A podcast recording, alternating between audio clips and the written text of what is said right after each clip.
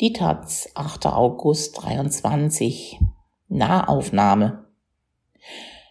Töne der Menschlichkeit bewahren.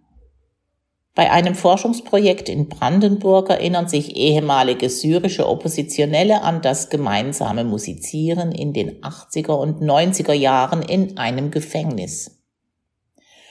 Über die Kraft von Musik. Aus Reichenau-Möglin, Brandenburg, Hanna El-Hitami. Es ist ein sonniger Morgen Ende Juni in Reichenau-Möglin in Brandenburg. Zwischen Ziegelroten mit Weinreben überwucherten Scheunen sitzt eine Gruppe von Männern unter einer Linde an einem Holztisch zusammen. Einer schlägt mit seiner Hand einen langsamen Rhythmus auf die Tischplatte, während die anderen dazu ein arabisches Lied singen. O Fluss der Schuld, füttere mein Feuer nicht mit Flammen. Das Heulen des Zuckerrohrs übertraf meines nicht, und auch der Granatapfel blutete nicht wie ich. 30 Jahre ist es her, dass diese Männer das letzte Mal zusammensaßen und die Umgebung hätte unterschiedlicher nicht sein können. Anstatt in einem idyllischen Garten eines Künstlerkollektivs in Brandenburg begegneten sie sich damals zwischen den kalten Mauern eines Gefängnisses am Rande der syrischen Hauptstadt Damaskus. Und es ist nicht irgendein Gefängnis, sondern das Sednaya-Gefängnis, welches in den letzten Jahrzehnten durch Berichte über Folter und Massenhinrichtungen politischer Gefangener traurige Berühmtheit erlangt hat. 2017 bezeichnete Amnesty International Sednaya als Schlachthaus für Menschen. Zwischen 2011 und 2015 sollen laut der Menschenrechtsorganisation 5000 bis 13.000 im Geheimen gehängt worden sein. Kaum vorstellbar, dass in einer solchen Umgebung Musik gespielt wurde, erst recht nicht, dass es Konzerte, Musikunterricht und Soireen mit Theater und Tanz gab.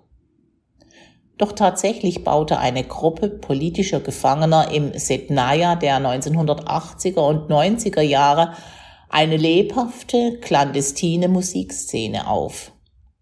Zahlreiche Lieder entstanden in der Finsternis ihrer Zellen. Liebeslieder, Protestlieder oder Popsongs des damaligen Mainstream. Sie wurden gesungen oder geflüstert und von Instrumenten begleitet, die teilweise aus Pappe und Brot gebastelt waren. In Brandenburg sind einige der damaligen Insassen zusammengekommen, um sich an die Lieder von Setnaya zu erinnern und sie aufzunehmen. Ihre Erfahrung zeigt, wie Menschen gegen alle Widerstände nach Kreativität streben und wie sie damit unter unmenschlichsten Bedingungen ihre Menschlichkeit bewahren. Seit Bashar al-Assads Vater Hafiz sich vor fünf Jahrzehnten an die Macht putschte, ist politische Haft in Syrien trauriger Alltag geworden – Viele Syrerinnen rechnen damit, selbst einmal in den Haftanstalten des Regimes zu verschwinden. Die meisten haben Fälle im Familien- oder Bekanntenkreis. Allein seit den Massenprotesten 2011 wurden mehr als 100.000 Menschen willkürlich festgenommen. In einem Staat, der seine Bürgerinnen massenweise einsperrt, wird die Haft selbst zum Teil der nationalen Geschichte und Identität, sagt Elaf Bader-Edin, ein Wissenschaftler am CIRES-Projekt des Berliner Forums Transregionale Studien. Der 37-Jährige hat zur Übersetzung der Sprache der syrischen Revolution promoviert und beschäftigt sich seit drei Jahren mit Gefängnismusik. Er glaubt, dass Gefängniskultur ein Teil des syrischen Kulturerbes ist und erhalten werden muss. Wenn wir sie nicht dokumentieren, wird sie vergessen. Und das ist es, was das Regime will. Seit 2011 führt es einen metaphorischen Krieg, um die Vergangenheit auszulöschen und neue Narrative darüber zu erschaffen, was in den letzten zehn Jahren passiert ist. Um das zu verhindern, hat Bader Edin begonnen, die musikalische Praxis in syrischen Gefängnissen von den 80er Jahren bis heute zu dokumentieren. Er hat zahlreiche ehemalige Gefangene interviewt, um die historischen Fakten aufzuzeichnen. Wie sie Instrumente bauten, wann und wo sie diese nutzten. Und er hat die Lieder gesammelt, die sie spielten und sangen. In anderen Ländern wie Tunesien, der Türkei oder Ägypten gibt es längst eine Tradition von Gefängnisliedern. Doch syrische Gefängnismusik sei bisher kaum bekannt, so Bader Edin. Und er sieht mehrere Gründe dafür. Gefangene werden bei ihrer Freilassung davor gewarnt, über das zu sprechen, was sie im Gefängnis erlebt haben. Andernfalls riskieren sie erneut inhaftiert zu werden.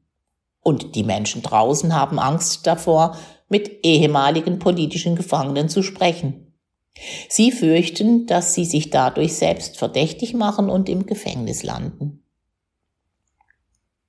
Vor allem, wenn Regime lange Zeit ohne Pause an der Macht bleiben, gäbe es kaum Freiräume für die Dokumentation der Gefängniskultur außer im Exil. Seit 2011 ist die syrische Diaspora rasant gewachsen. Dadurch ist ein beispielloser Raum für die Produktion und Dokumentation syrischer Kultur entstanden. Vor allem oppositionelle Kultur, die ein halbes Jahrhundert unter Assad kaum überlebt hat, floriert in dieser Umgebung. Wie knapp eine Million weiterer Syrerinnen lebt auch Bader Edin heute in Deutschland. Die ehemaligen Gefangenen, die an seinem Projekt teilnehmen, haben Syrien ebenfalls verlassen und leben heute in verschiedenen Ländern Europas. Ende Juni 2023 folgten sie der Einladung Bader Edins nach Brandenburg, um an einem fünftägigen Workshop teilzunehmen. Dort sollten sie sich an eines der schmerzhaftesten Kapitel ihres Lebens erinnern und an die Lieder, die sie spielten, um es durchzustehen. Bader Edin will die Lieder aufnehmen und archivieren, damit sie nicht vergessen werden. Ein Album soll entstehen, ebenso wie Konzerte, um die Lieder mit der Öffentlichkeit zu teilen. Wenn wir heute über syrische Gefängnisse sprechen, geht es meistens um Foltermethoden und Todeszahlen, sagt Bader Edin. Ich möchte die Gefängniserfahrung auf keinen Fall romantisieren, aber ich glaube, dass es wichtig ist, sich auf die Menschen zu konzentrieren, die Individuen, die an diesem düsteren Ort lebten.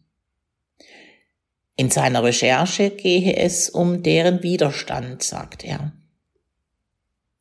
Am ersten Tag des Workshops steigen die sieben Workshop-Teilnehmer die Stufen der Eisentreppe hinauf, die direkt vom Garten in den ersten Stock einer Scheune führt. Sie tragen kurzärmelige Hemden und funktionale Sandalen, sind zwischen Ende 50 und Anfang 70. Alle waren in den 1970er und 80er Jahren politisch aktiv. Alle wurden wegen ihrer Mitgliedschaft in der kommunistischen Partei festgenommen. Manche blieben sieben Jahre in Haft, andere 14. In der geräumigen Scheunenetage, in der es eine Bar und eine Bühne gibt, stellen sie ein paar alte Sessel zu einem Stuhlkreis zusammen. Da ist Hassan Abdelrahman, ein drahtiger 61-Jähriger mit jugendlicher Unbekümmertheit. Und einer von fünf Ud-Spielern in der Gruppe. In Sednaya lernte er das Notenlesen und die verschiedenen Tonleitern der klassischen nahöstlichen Musik. Neben ihm sitzt Assad Schlasch, sein damaliger Lehrer. Beim ersten Konzert nach Abschluss seines Musikstudiums 1987 war er mit der Ud in der Hand festgenommen worden. Die Ud ist eine Art Laute und eines der zentralen Instrumente der arabischen Musik. Der stille 69-Jährige organisierte in Saidana zeitweise täglichen Ud-Unterricht für bis zu 40 Personen. Der stille 69-Jährige organisierte in Setnaya zeitweise täglichen Ud-Unterricht für bis zu 40 Personen. Weitere seiner damaligen Schüler sitzen im Stuhlkreis. Kisra Kurdi, der bei seiner Festnahme 1987 gerade mal 18 Jahre alt war, und Ibrahim Bayraktar, ein Ingenieur, der 1984 inhaftiert wurde und im Gefängnis zum ersten Mal in seinem Leben ein Instrument spielte. Andere in der Gruppe beschreiben ihn als den fleißigsten Schüler, der als einziger alle Lieder auswendig konnte. Mit ihm inhaftiert war sein Bruder, der berühmte Dichter Farai Bayraktar. Er schrieb die Texte für zahlreiche Gefängnislieder. Wenn seine Mitgefangenen ihm eine Melodie vorsummten, überlegte er sich die passenden Worte dazu. Eines seiner Lieder ist das über den Fluss der Schuld, das er gemeinsam mit seinen Kameraden am Morgen unter der Linde gesungen hat. Nicht alle Teilnehmer des Workshops waren auf musikalische Weise an der Kulturproduktion Setnayas beteiligt. Da ist zum Beispiel Bader Sakarya, ein strahlender, exzentrischer Theatermacher, der jede Gelegenheit nutzt, um einen kleinen Tanz aufzuführen. In Setnaya veranstaltete er satirische Tanz- und Theaterperformances. Wie auch die Musikkurse und Konzerte fanden sie am Ende eines langen Flurs statt, wo selten Wachen vorbeikamen. Einmal begann er mitten in der Nacht zu bellen und zu jaulen, um seiner Schwermut Ausdruck zu verleihen und die Wachen zu irritieren. Nach und nach stimmten andere Gefangene ein, bis eine gebellte Symphonie mit mehr als 50 Teilnehmern entstand. Unterstützt wurde er bei seinen Theaterstücken immer wieder von Haitam Quadrib, einem Sänger aus einer Familie von Sängerinnen. Katrib ist der einzige, der die meisten aus der Gruppe bis zum Workshop in Brandenburg noch nie persönlich getroffen hatte. Er war in einem anderen Flügel Setnayas inhaftiert und spielte dort alleine Ut, oft mehrere Stunden am Tag. Wer war noch dabei? Wie hieß der nochmal? In welchem Jahr war das? Fragen füllen den Raum, als die sieben Männer versuchen sich zu erinnern, wie genau es damals in Sednaya war. Ihr Gespräch zeigt deutlich, wie lückenhaft das Gedächtnis des Einzelnen sein kann und wie viele Fehler sich in individuelle Erinnerungen einschleichen. In der Gruppe korrigieren sie sich gegenseitig, bis ein klareres Bild der gemeinsamen Zeit im Gefängnis entsteht. Schließlich sind sich alle einig, dass der Höhepunkt der musikalischen Welle im dritten Stock links stattfand. Zwischen 1988 und 1992. In den Folgejahren ebbte die Welle wieder ab, da manche Insassen verlegt und alle nach und nach freigelassen wurden. Gegen Ende ihrer Haft begannen die Männer vom Leben in Freiheit zu träumen und sich mental darauf vorzubereiten, anstatt sich darauf zu konzentrieren, ihr Leben in Gefangenschaft erträglicher zu machen. Es heißt, dass der Mensch die Haft nur aushalten kann, wenn er sein bisheriges Leben völlig ausblendet und ein ganz neues im Gefängnis aufbaut. Der syrische Schriftsteller Yassin Haysaleh hat dafür einen Begriff entwickelt. Istibas, ins Deutsche vielleicht am ehesten als Haftinfizierung übersetzbar, bezeichnet den Vorgang der Eingewöhnung eines Gefangenen in seiner neuen Umgebung. Der oder die Gefangene macht es sich quasi gemütlich, findet sich in sein neues Zuhause ein und Zeit spielt keine Rolle mehr. Elaf Bader-Edin beobachtet in den Anfängen von Setnaya, das seit 1987 existiert, einen kulturellen Istibas. Die Gefangenen hätten nicht nur im Bereich Essen, Hygiene oder Sozialleben Routinen entwickelt, sondern sie fingen auch an, Instrumente zu bauen und eine kulturelle Routine innerhalb des Gefängnisses zu etablieren. Die ersten Uts in Setnaya bestanden aus einer klebrigen Mischung aus nassem Brot und Pappe.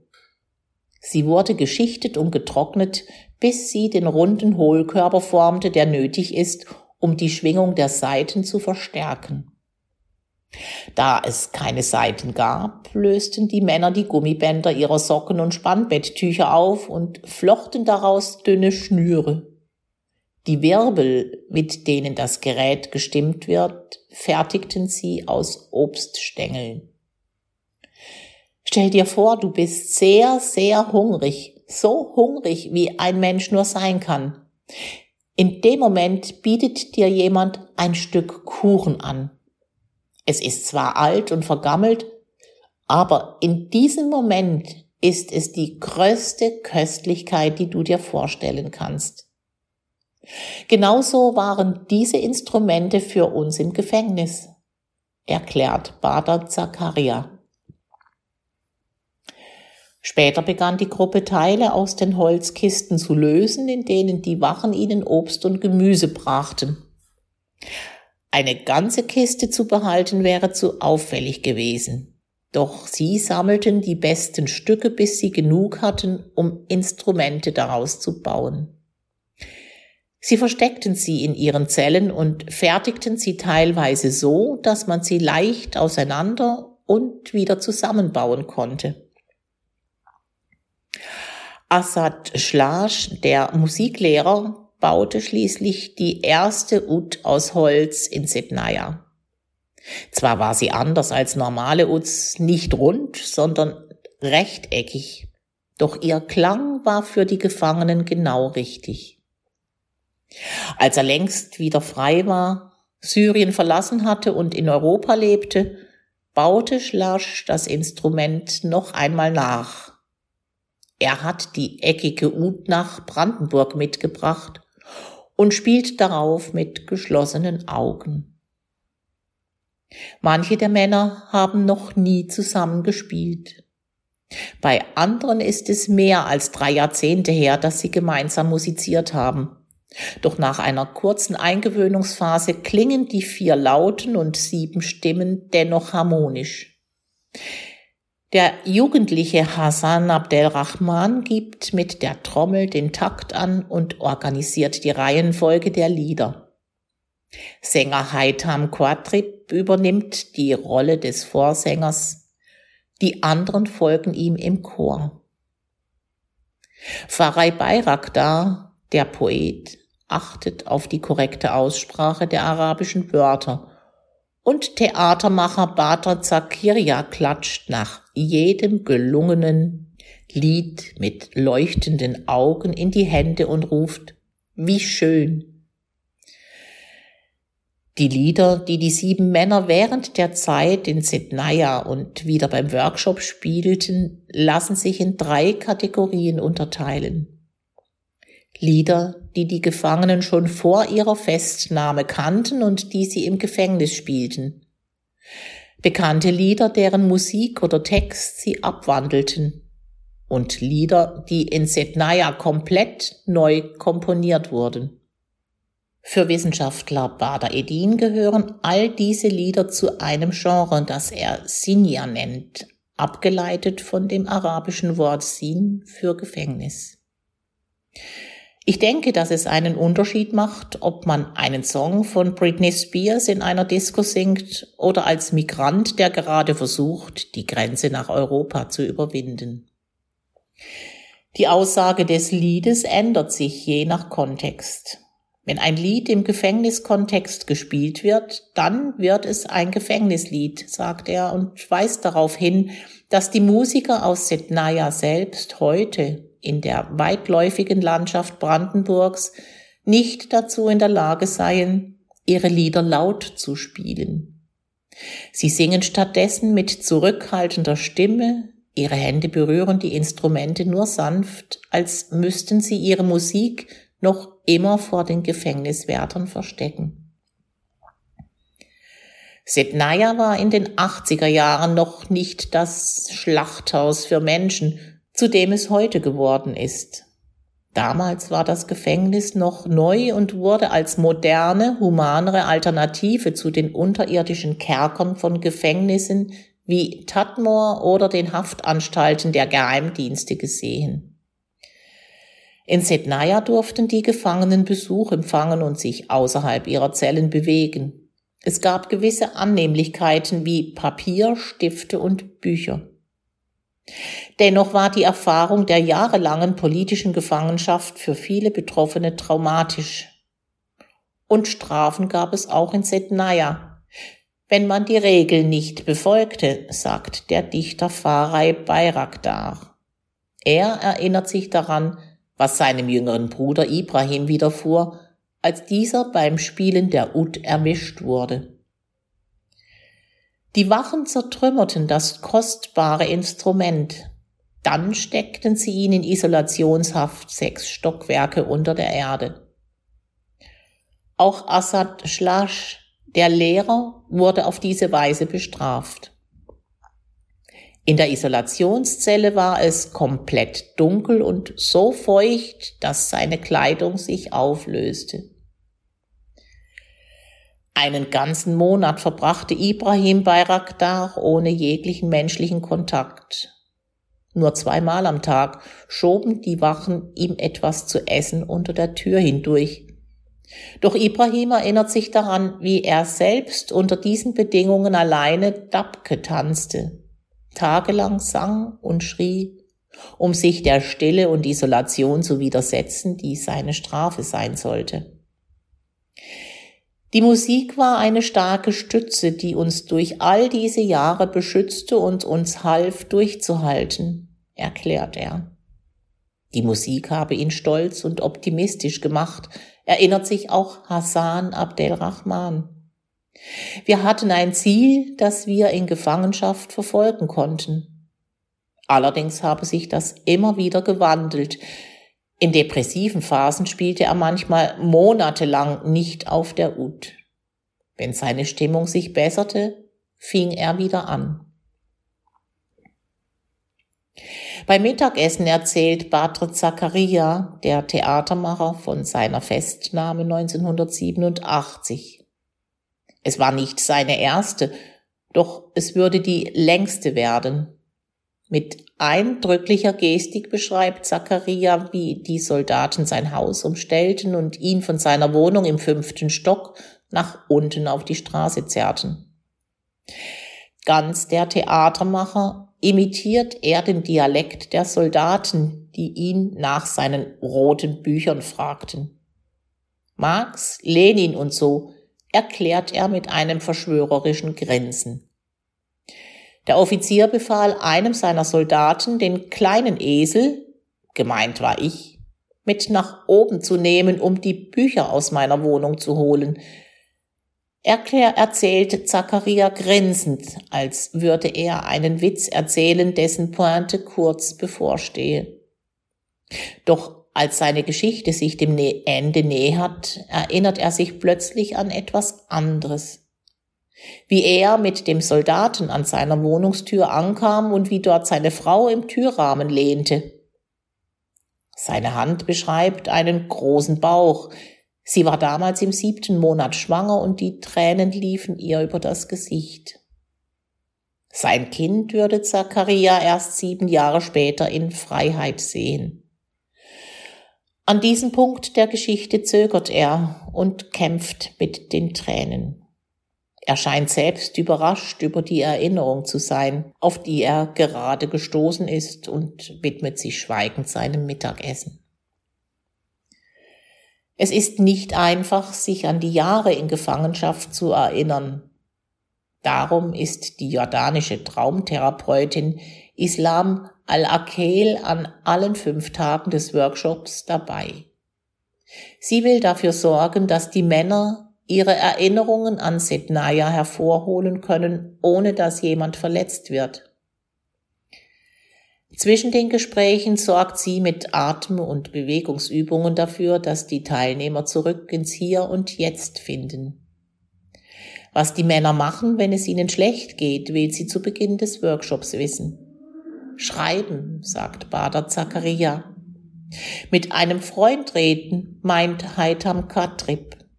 Und Hassan Abderrahman spielt auf seiner Tambourin und raucht. Alakel ist auf Therapie für Folterüberlebende spezialisiert und führt Gruppentherapien, vor allem für Syrerinnen im Exil durch. Wenn man mit Menschen zusammen ist, die man versteht, die einen verstehen, die auch nur die gleiche Sprache sprechen, dann kann das schon sehr helfen, weiß sie aus Erfahrung. Manchmal sei die Sprache ehemaliger Gefangener wie das Gezwitscher von Vögeln, meint sie. Sie wissen genau, wovon sie reden, weil sie alle diese traumatische Erfahrung geteilt haben. Aber für Außenstehende kann es schwierig sein zu folgen. Für die ehemaligen Insassen Satnayas waren das Wiedersehen und das gemeinsame Musizieren wie eine Therapie, sagen sie. Wir haben eine besondere Verbindung, die mit keiner anderen vergleichbar ist, so Hassan Abdelrahman. Wir haben zusammen gute und schlechte Zeiten durchlebt. Wir haben die Jahre unserer Jugend geteilt. Am letzten Tag des Workshops eilen die Männer vom Mittagessen zurück in den Probenraum. Sie wollen keine Sekunde der gemeinsamen Zeit verlieren und spielen fast ohne Pause die zwölf Lieder durch, die sie als Album aufnehmen wollen. Am Abend geben sie den anderen Künstlerinnen und den Angestellten auf dem Brandenburger Gutshof ein Konzert. Es ist ein besonderer Moment. Einige von ihnen haben noch nie vor einem Publikum gespielt, das aus freien Menschen bestand. Das wollen sie nun öfter tun. Ende des Jahres ist ein Konzert in dem Theater Heppel am Ufer in Berlin geplant. Außerdem hat der Workshop die Männer inspiriert, sich öfter zu treffen, mehr Lieder einzuüben und Konzerte in ganz Europa zu spielen. Auch Bader Edin will weiter forschen mit den Gefängnisliedern der 1980er hat er angefangen, weil damals Sednaya eröffnete, ein Meilenstein in der syrischen Gefängnisgeschichte. Nun will er mehr über die nachfolgenden Generationen von Gefängnisliedern erfahren, vor allem seit 2011. Eine kleine Studie hat er bereits mit ehemaligen Insassinnen der sogenannten Todesabteilung des Geheimdienstes in Damaskus durchgeführt. Die Frauen saßen zwischen 2014 und 2015 für mehrere Monate dort ein. Was sie erzählten, überraschte Bader Edin. Ich hatte damit gerechnet, dass sie Revolutions- und Protestlieder gesungen haben, doch es fanden sich überhaupt gar keine regimekritischen Lieder. In den Geheimdienstabteilungen sind die Gefangenen noch nicht verurteilt. Sie versuchen noch zu beweisen, dass sie keinerlei politischer Aktivität schuldig sind. Allerdings hätten sie symbolische Lieder gesungen wie das Liebeslied Ich und Lela, das eigentlich von Herzschmerz handelt. An einer Stelle singt der Sänger Kadim al-Saher. Fremde kamen in meine Heimat und raubten alles Schöne. Im Gefängnis hätten die Frauen diese scheinbar unschuldige Zeile mehrfach wiederholt, so Bader Edin. Und sie brüllten sie, anstatt sie zu singen.